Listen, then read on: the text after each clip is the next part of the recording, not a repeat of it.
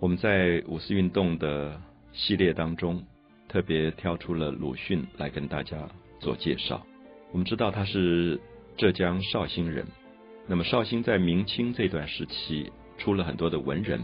那我们有一个民间的术语，常常叫做绍兴师爷。那什么叫做师爷？现在一般人大概不太容易懂了。那师爷的意思就是说，读过书，可是也没有做大官。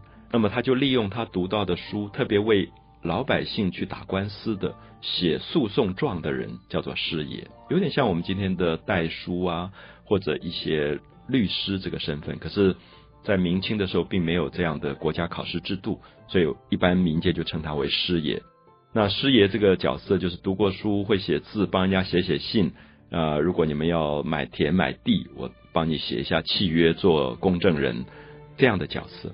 所以我们看到后来，鲁迅也常常被很多人称为绍兴师爷传统。就是这种师爷传统，我很难解释清楚他是什么样的角色。就是他懂得文字，他读了书，然后他知道老百姓傻傻的啊，因为老百姓没有读书，所以常常容易被做官的人骗，或者被这些有钱的人骗，所以常常做了佃农以后卖身契，他都看不懂的。我们知道阿 Q 最后就是这样子。鲁迅写的《阿 Q 正传》里面。这个阿 Q 后来被抓了，被抓以后就说你某年某月某日，然后去什么偷人家的东西什么？因为他是文盲，他看不懂内容。那那个人也念给他听，他也傻乎乎的，因为他一讲话，那个人就威武这样叫起来，他就不敢讲话了。就描写到当时的中国老百姓在那个官场的威吓底下，根本是吓得屁滚尿流，所以他根本没有听清楚别人讲什么。然后最后说好，你就画供。那画供他也不会签名，因为他连他自己名字怎么写他也不知道。那别人说好，你连字都不会写，那就压手印吧，这个大拇指的手印压一下，或者用红笔就圈一个圈。那阿 Q 说啊，我要把这个圈圈的圆一点，因为我不会写字，至少圆不要圈的很歪。他就慢慢慢慢圈圈圈，圈到最后就不小心又歪掉，他就很懊恼，就觉得哎呀，我怎么连最后的圈都没有圈好？可是我们注意一下，我们在读鲁迅小说的时候会一路笑，因为觉得。这些老百姓好傻啊！怎么这样被骗到这个样子，这么愚蠢？可是我们不要忘记，他圈完以后，他就被推出去杀头了，因为他已经表示他承认了这个罪状。所以鲁迅让我们读他的小说的痛苦在于，怎么这么荒谬，这么好笑？可是最后是一个大悲剧。他只是告诉我们说，中国的老百姓到最后连面临到自己的死亡，他都不会抗争的。所以我记得在。年轻的时候，那个时候偶然有机会从朋友那边借到了鲁迅的小说集。我读到这些小说的时候，其实给我很大很大的震撼。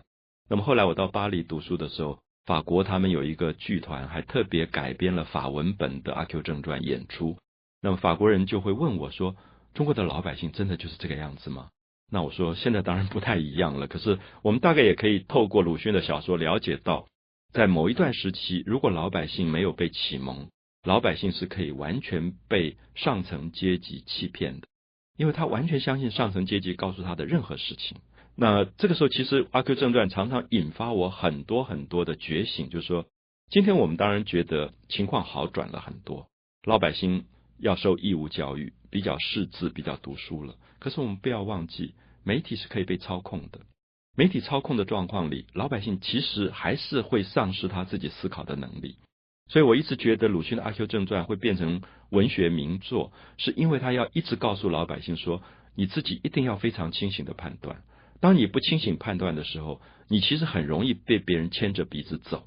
好，我们说牵着鼻子走这个成语在民间非常的流行。可是读《阿 Q 正传》这个小说，我们看到阿 Q 从头到尾就是被牵着鼻子走，包括最后的死亡都是如此。所以鲁迅这种绍兴师爷的个性就是。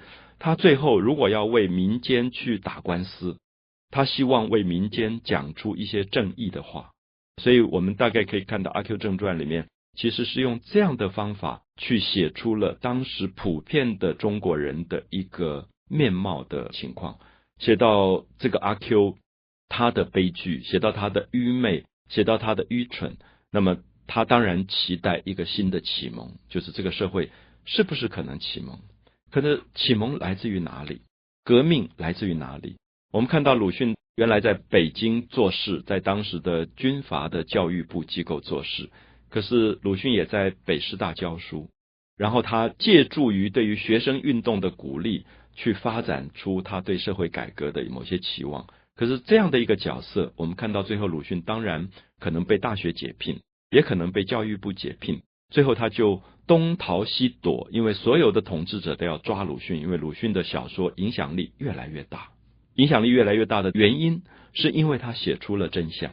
他写出了真相以后，这些奸商跟官僚就开始害怕了，因为鲁迅在希望老百姓不要这么没有意见。对于你受人宰割的这个现象，你要有能够觉醒。他不断的要提出一个看法，是说你不要期待官僚救你，你不要期待奸商救你。官僚奸商是不可能仁慈的，他们只是越来越压迫百姓。那一个社会能够改革，唯一的方法是百姓自己的自觉，就是你一定要能够重新开始知道，你真的是社会的主人。这个社会的改革是操控在你自己手中的，所以最后他让阿贵死掉，就阿 Q 死掉了，就是画了一个圈以后就被拖出去砍头了，然后旁边围了一大堆人在那边看阿 Q 砍头，如同鲁迅在日本读书时候看到的那个影片里的他自己的同胞被日本人屠杀的时候，旁边的百姓的那个麻木的状况。所以其实鲁迅有非常沉痛的那一面，是觉得这个民族四万万人其实是不可救药的。因为当时的四亿的中国人，其实彼此从来没有觉得对方是他的同胞，所以他只觉得啊，杀他跟杀我无关。可是有一天也轮到自己了，所以鲁迅用这样的小说的形式，提出了一个社会的巨大的悲剧。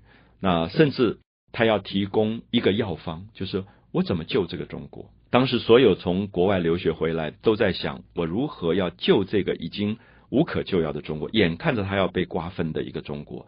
到底要怎么去救他？那鲁迅写了一篇非常非常有名的小说，叫做《药》。这个药当然是一个象征，象征着说中国这个时候需要什么药。那我们等下来介绍这个药的内容。